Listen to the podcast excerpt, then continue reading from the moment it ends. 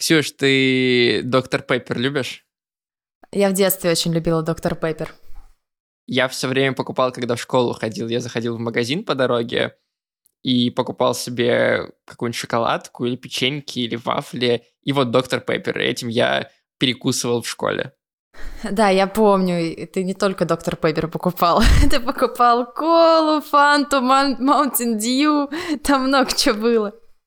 Но доктор Пеппер чаще всего, именно в бутылке причем. Это да.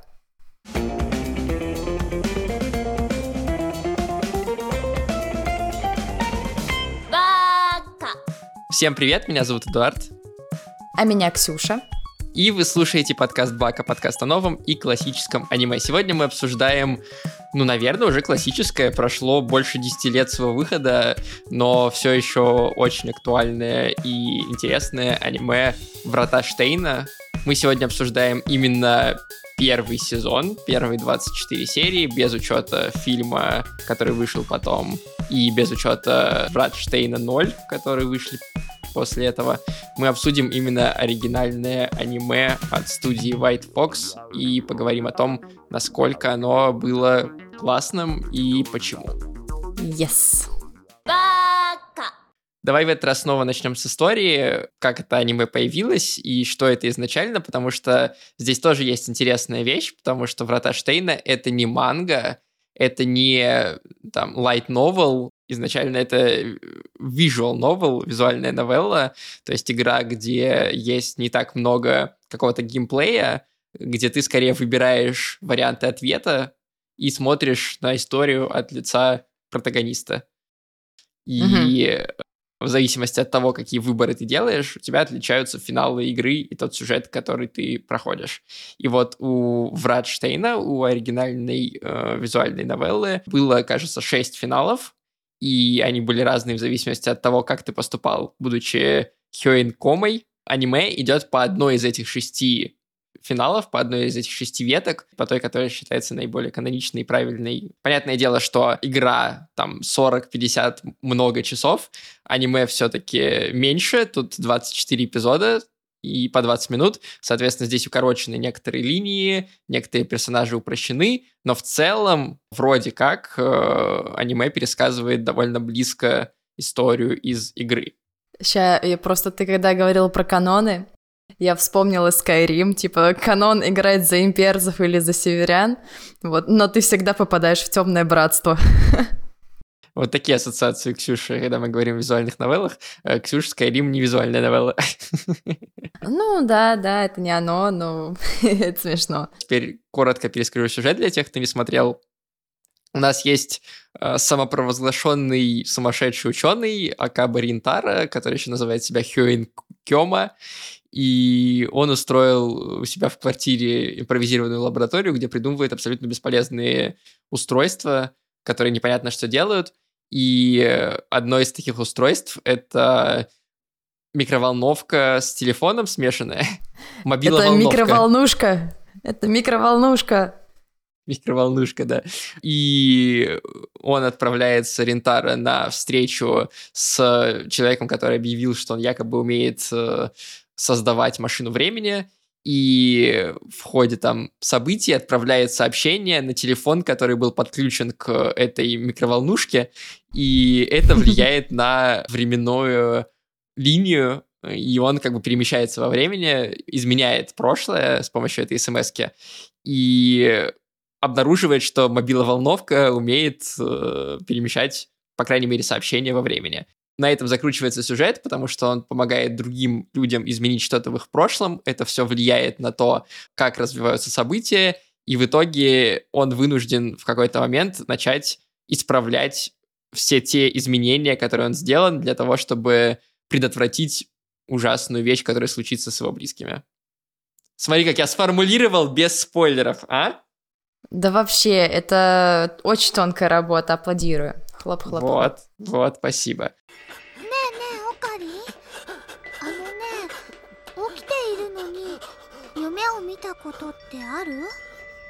Скажи мне, тебе понравилось? Да, наверное, да. Причем наверное. понравилось, понравилось по-разному.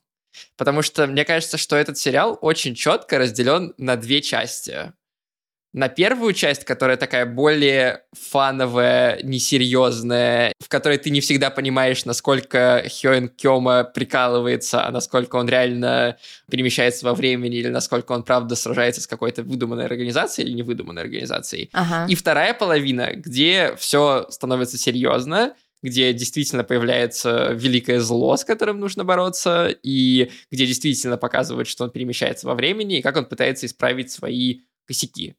Вот, и обе эти части мне понравились, но понравились по-разному. И они не до конца у меня складываются в единую картинку, но в целом аниме мне понравилось. Просто первая половина за одни вещи, а вторая половина за другие вещи. У меня точно такие же ощущения, как у тебя, но только в целом мне не понравилось.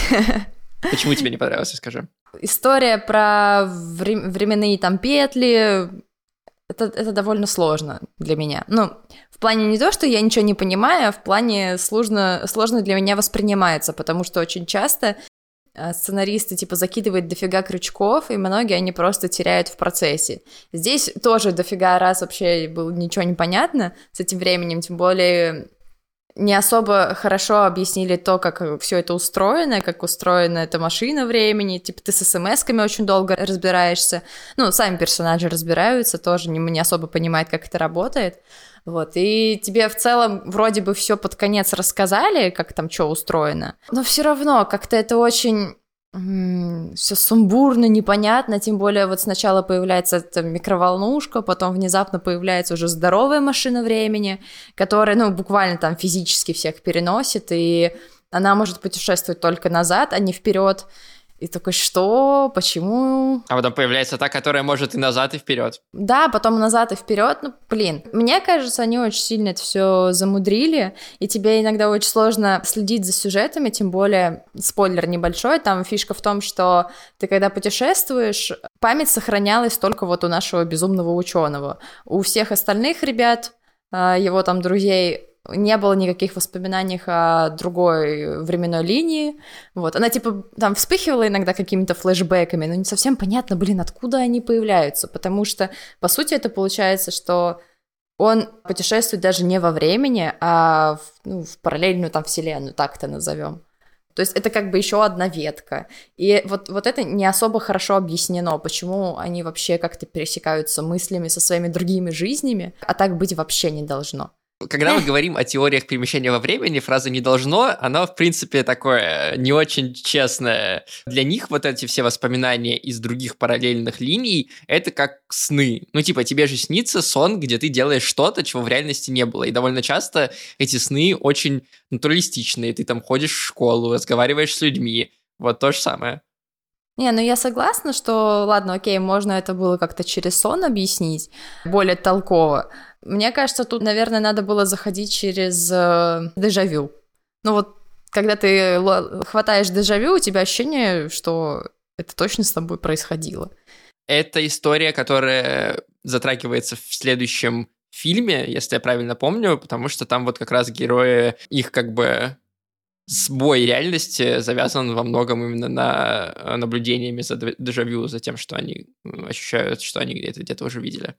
Так что это как раз тоже будет обыгрываться просто дальше. Окей, окей, ладно, может, я просто вперед забежала. В целом, аниме ок, да, ты уже сказал, что первая половина это какая-то сумбурная фигня, и ты вообще очень сильно сомневаешься в адекватности этого профессора. А вторая часть, она напряженная, ты просто ждешь, когда он сойдет с ума наконец-таки. Вот. Ну, по-моему, даже пару раз у него крыша с катушек слетала, но он там брал себя в ручки, вот, и опять такой, я всех спасу играл в супергероя. И это меня раздражает, ну ладно. Мне, кстати, первая половина в каком-то смысле понравилась даже больше, потому что у Окабе классная сюжетная линия и изменение его персонажа, что изначально он просто такой дурачок, который подростковые фантазии свои воплощает э, и все время разговаривает с выключенным телефоном, а потом его вот эти фантазии обретают реальность и травмируют его, и он вынужден э, с этим справляться и расти над собой, становиться более взрослым человеком, ответственным человеком, и это все выражается и в том, как он разговаривает, и в том, как он себя ведет, и в первую очередь э, в том, как он общается со своей ассистенткой Курису, потому что он ее постоянно mm-hmm. называет Кристина в первой половине сериала, а потом как бы, когда он матереет, наконец, он обращается к ней по ее собственному имени. Но для меня первая половина была уморительной и прикольной как раз из-за того, что ты не понимаешь, это действительно какое-то перемещение во времени, или он придуривается, и у него как бы проблема с головой. И где-то серии на десятой, наверное, когда уже стало более-менее понятно, что все движется к тому, что э, это реально перемещение во времени. Я даже подумал, блин, как обидно, потому что если бы они смогли выдержать вот эту грань придурковатости и сумасшедшенки и тонкую грань того, это его психология или это реальное перемещение во времени, оно бы ну, блин, классно звучало и выглядело, и интересно было бы. Да, с этим я соглашусь. Да, и было очень весело это смотреть и разбираться, пытаться расшифровать, как бы, где правда, где реальность, где у него фантазии, где перемещение во времени, где злодеи, где герои и так далее. И когда в середине сериала стало понятно, что это точно перемещение во времени, и нам завязали вот эту историю с э, спойлер, убийством э, Маюши, я такой, блин, ну сейчас вот будет не очень. Но нет, они вырулили в итоге все равно за счет как раз главного героя, за счет его проблем и внутренней жизни на классную историю и очень такую цельную. Потому что каждый раз было ощущение, что ну вот сейчас у них будет провал какой-то сюжетный, что вот э, когда он спас уже Маюши, но при этом умерла, опять спойлер, э, Курису, что на этом стоит закончить, это будет такое трагичное аниме они не заканчивают на этом и дают возможность еще раз переместиться во времени. Ты думаешь, блин, ну вот зачем? Это вот погоня mm-hmm. за хэппи-эндом, скорее всего, ни к чему хорошему вас не приведет. Но в итоге то, какую концепцию они избирают для того, чтобы спасти Курису, показалось мне максимально логично. Я такой, о, ну тогда прикольно. Я не знаю, мне как-то эта концепция, ну, не особо сильно впечатлила. Скорее всего, я просто устала смотреть за этой погоней, потому что они уделили этому, по-моему, серии 3 точно. Ну, короче, реально ты просто без конца смотришь на то, как бедную Маюшу постоянно убивают. Вот. Ну, потом в итоге убивать другую девочку, а потом еще что-то происходит. Такой думаешь, господи, ну, пожалуйста, можно уже закончить вот эту сюжетную линию и пойти дальше? Или вообще аниме завершить? А потом ты смотришь на количество эпизодов, такой, да, блин, нет, помогите. Удивительно, что тебе так не понравилось на самом деле знаешь, э, погоня за хэппи-эндом, она, ну, это не совсем мое. Вот, в этом плане я больше реалист. Я, конечно, люблю, когда истории хорошо заканчиваются, но меня часто корежит, когда человек, знаешь, пытается э, там что-то обхитрить судьбу, что-нибудь такое. Ну, это прикольно, может быть, обыграно, вот, но в плане вот такого, что ты просто не можешь смириться со смертью, хотя там был момент, э, когда говорилось, что Майоши просто, видимо, отмерено столько времени, и ты не можешь с этим ничего не поделать. Как бы ты там ни старался, исход будет э, один. Но тебе нужно сменить линию, где Маюша немножко другая, конечно. Ну да, да, тут он просто ищет э, в, в этой, блин, вселенной времени именно ту ветку, которая ему больше подходит. Вот. Ну, не знаю, тут это уже мои заморочки, потому что та Маюши, которую он хотел спасти, по факту он не спасает. Он укокошил, ну, не он укокошил, он просто увидел очень много версий Маюши, которые уже мертвы, и в итоге просто нашел ту, которая его устраивает. Все. Тут нет никакого чуда на самом деле. Ну, нет, вопрос скорее в том, они же не существуют прям полностью параллельно, как параллельные вселенные. Это скорее вариант, и в зависимости от того, на поворотной точке, какой из вариантов ты выбираешь, в ту сторону ты реальность и двигаешь. И он скорее возвращается к этим поворотным точкам и делает другой выбор. И как бы реальность меняется, а не то, что он перемещается в другую параллельную вселенную. Не, ну понятно, но все равно это как будто бы уже не совсем тот человек. Потому что тут как раз-таки от этой точки идет разветвление, то есть на много разных человечков. Это ну, вроде бы да. не параллельная реальность, это и там ветки ее, да, но получается, что каждая ветка это уже совершенно другая история. Вот и получается тебе вот это вот. Просто там насколько значительное изменение. То есть, если ты вернешься, вот как в случае с э, девочкой-мальчиком, который э, из э, храма, там как бы ты возвращаешься настолько далеко, что ты меняешь личность. Это как бы одно. А другое дело, когда ты возвращаешься там на 48 часов назад и меняешь какую-то деталь или меняешь какую-то вещь. Человек, по сути, остается тем же. То есть та же Курису, она же, э, несмотря на то, что забыла все то время, которое провела с Рентаро во время этих перемещений во времени, она все равно сохранила те чувства, которые у нее к нему были, просто потому что человек, она все тот же. Короче, для меня это довольно сложная тема, в которой я не могу сама для себя разобраться. Для меня там все очень неоднозначно и непонятно. Я не люблю путешествия во времени, честно. У меня даже, вот когда спрашивают, а в какой бы период временной ты бы хотела переместиться? Да никуда, пожалуйста, никуда не хочу. Мне вот здесь вот нормально, и можно вот только вперед идти там до, до конечного итога, и все.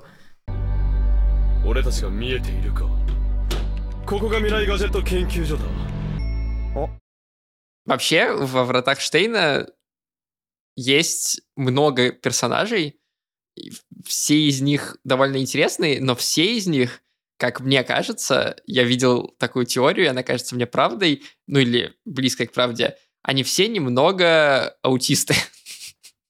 Ну, в смысле, у них у всех Немного. есть... Да, у них у всех есть какие-то отклонения аутического спектра. То есть э, Акабе Ринтару, он э, в подростковом возрасте застрял и представляет все вещи, которых нет, и скрывается от правды с помощью каких-то выдуманных историй. Маюши, она просто как ребенок себя ведет, у нее нет понимания ответственности, каких-то последствий и так далее. Курису не умеет общаться с людьми, она ученая, которая как бы сидит на фочане, читает мемы, и это единственный ее способ контактировать с окружающим миром. Плюс у нее довольно сложные проблемы с семьей. И Тару Хасида, который киберхакер, понятное дело, что он задрот. Давай так это опишем у Маэки э, у нее проблемы с э, коммуникацией в принципе. Она не может общаться никак, кроме как через смс практически. Можно разбирать каждого. Ну, как бы, давайте я себя немножко поправлю. Отклонение аутического спектра не факт, но скажем, проблемы с социализацией у каждого из них э, точно есть. Та же Рука, она общается с людьми нормально, но э, она явно не чувствует себя комфортно в своем мужском теле и хочет стать девочкой. И вот у каждого из героев есть вот эти проблемы, и когда они вместе собираются, их проблемы накладываются друг на друга, и на это очень интересно смотреть, как они друг друга меняют и влияют друг на друга. Ну, там просто получается невероятный цирк, у них очень смешные да. диалоги. Да. Они, да, вроде бы меняются, вроде бы остаются теми же. Скажем так, меняются не все. Мы видим, что Курису открывается, Ринтаро меняется, остальные герои скорее на пути к этому становятся. Ну, слушай, естественно, у тебя э, человек сразу не может поменяться, это про- проходит постепенно, и меняется просто какая-то его там часть, может быть, даже микрочастичка но она может быть очень значительной. Например, у того же самого нашего любимого Эйнштейна, я все время забываю, как его зовут. Короче, нашего ученого. Ну, правда, его поставили в супер стрессовую ситуацию, когда ему нужно было спасать просто его подругу детства. Но он там кардинально поменялся. Там буквально вот серию он э, ржал, как потерпевший, а потом хопс, и у тебя полсезона стресса. На! Конечно. Вот тебе, получай. Что ж, селяви, каждый, видимо, сталкивается со своими трудностями в какой-то момент. А что касаемо остальных, я, кстати, не знаю, вот их не ставили в такие супер трудные ситуации. Возможно, только ассистентку, э, когда нам показали эту сцену с отцом в самом конце, ну, там поднималась тема проблемы с семьей, и да, отец у нее, у нее конченый. И, возможно, только вот самые последние сцены, где показывался там прямой конфликт их, это жесть, да, ну, не очень прикольно, спойлер, большой спойлер, осознавать, что родной отец хочет тебя убить, он идет на тебя с ножом, да и вообще умирать несколько раз такое себе. Спросите у Маюши. Вообще, ты, кстати, Рентару не зря с Эйнштейном сравнила, потому что там есть очень смешной э, момент, э, который смешным становится, если ты понимаешь контекст, потому что Рентаро там говорит, что у меня IQ там, 170, как у Эйнштейна. И на что ему Курису отвечает, а еще ты девственник, как Эйнштейн. Ну, не совсем, она отвечает, что да, еще ты девственник, но подразумевается, что, ну, так же, как Эйнштейн, потому что известный как бы миф про Эйнштейна, миф не, неизвестно, а, что он был девственником всю жизнь, ему неинтересны были сексуальные связи. И когда Лентару сравнивает себя с Эйнштейном, она ему по интеллекту, она его сравнивает не только по интеллекту с Эйнштейном. И вот таких диалогов и деталей в этом аниме довольно много, но их часто сложно ловить как раз из-за того, что это две фразы, и тебе нужно очень как бы быть в контексте для того, чтобы понять шутку, понять второй слой этой шутки. Ну да, кстати, там вот это аниме нужно прям смотреть так э, кропотливо, потому что там все шутки подвязаны именно на диалогах, на каких-то таких каламбурах, что ли. Как они называют эту микроволновку все время название временное. Да, да, название временное, микроволнушка, название временное. Э, да, это забавно. Видимо, поэтому мне еще не очень понравилось, потому что нужно было постоянно внимательно все это слушать, а мне сама история немножечко не нравится. И мне хотелось все время отвлекаться, и все так долго тянулось. У меня было ощущение, что я сама в каком-то временном пятне нахожусь, и это будет без конца. Не, я с большим удовольствием смотрел, правда Не было у меня ощущения, что мне скучно в какой-то момент вообще нет. И я очень быстро посмотрел, то есть 24 серии для меня воспринимались абсолютно как 12 серий, и даже меньше, может быть. Ого. Я очень быстро проглотил его, да. Ничего себе. ラボメンナンバー001おラボ創設者にして狂気のマードサイエンティストどうした消えてるバナナがこの俺王院教 еще, знаешь, про что немножко хотел поговорить, буквально два слова, просто мне кажется, это какая-то важная деталь. В аниме десятых и нулевых годов есть очень четкая цветовая гамма. Тебе не кажется? Я бы не сказала, ну, что не во во всех, всех. но вот есть прям какой-то я, я, я какой-то понимаю, прям вот спектр аниме, в которых вот этот приглушенный, я даже не знаю, как его назвать, серо... серый фильтр Я, какой-то я вот понимаю, такой. да. И я даже посмотрел, может быть, там, все аниме, которые я видел в такой цветовой гамме, делал дизайн один и тот же человек. Нет, для Вратштейна делал э, визуальный стиль Кодзи это. Он э, в то же примерно время, например, для Психопаспорта делал, ну, там, на год позже, был арт-директором. И у Психопаспорта все-таки немножко другой цвет, хотя похожий, тоже близкий к этому. Ну нет, там все очень яркое, там же все на Ну неоне да. завязано. Просто атмосфера может быть немножечко похожа. Ну, то есть она тоже такая немного гнетущая. Здесь можно сравнить с аниме темнее черного. В общем, там очень много крови, убийств и грусти, печали. И гамма цветовая там примерно такая же. Тетради смерти очень много таких кадров раскрашенных примерно в этой же цветовой гамме. И другие аниме можно еще вспомнить. Но я так и не нашел ответа. Мне кажется, это была какая-то мода на вот такой визуальный Я стиль. думаю, была мода на Потому депрессию. его- Какое аниме не возьми, там всегда нет, есть э, даже- псих, ну, натуральный человек, у которого здоровые психи- психологические проблемы. Вот, по нему любой доктор плачет. И там э, в основе сюжета просто либо какой-то здоровенный мировой конфликт, либо просто суперский личный конфликт. И обязательно главный герой, он э, с чем-то борется, он не обязательно должен быть хорошим. Это, знаешь, такая сп- спорная личность очень. Ты не можешь сказать, он в команде героев или в команде злодеев, потому что по факту он не там и не там. Вот тебе и получается такие краски не очень понятные. Ты знаешь, когда взяли гуашь, смешали очень много всяких а, оттенков красочек, у тебя получился серо-буркозявчатый цвет. Он не серо-буро-козявчатый, он очень а, очевидно как бы такой просто фильтр стоит. Сейчас есть аниме, которые похоже выглядят, но их стало значительно меньше, то есть это скорее э, исключение из правила. Сейчас э, в почете какие-то яркие цвета, как в э, клинке рассекающем демонов, какая-то высокая контрастность сцен. Здесь вот, здесь низкая контрастность часто очень я сформулировал. Ну, это да, это да. Сейчас все-таки аниме играет больше на контрасте, они прям хотят вызвать у тебя суперсильную эмоцию не только с помощью героев, но и с помощью красок тоже. Да, и самое интересное, что есть же «Врата Штейна 0», которые вышли спустя 7 лет, и там отличается немножко цветовая гамма, то есть она близка к оригинальному сериалу, но она все равно гораздо более контрастная и насыщенная. И видишь, за 7 лет что-то изменилось. Хотя люди работали те же, но что-то в моде поменялось. И это очень любопытно. Э, и на это нет ответа, самое обидное.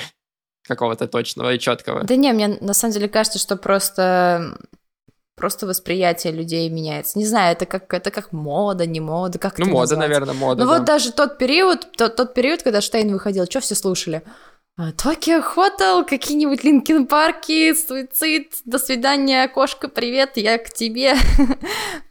Там же реально была сплошная мода на трагедию, на разбитое сердце, там, на- ну, ужас.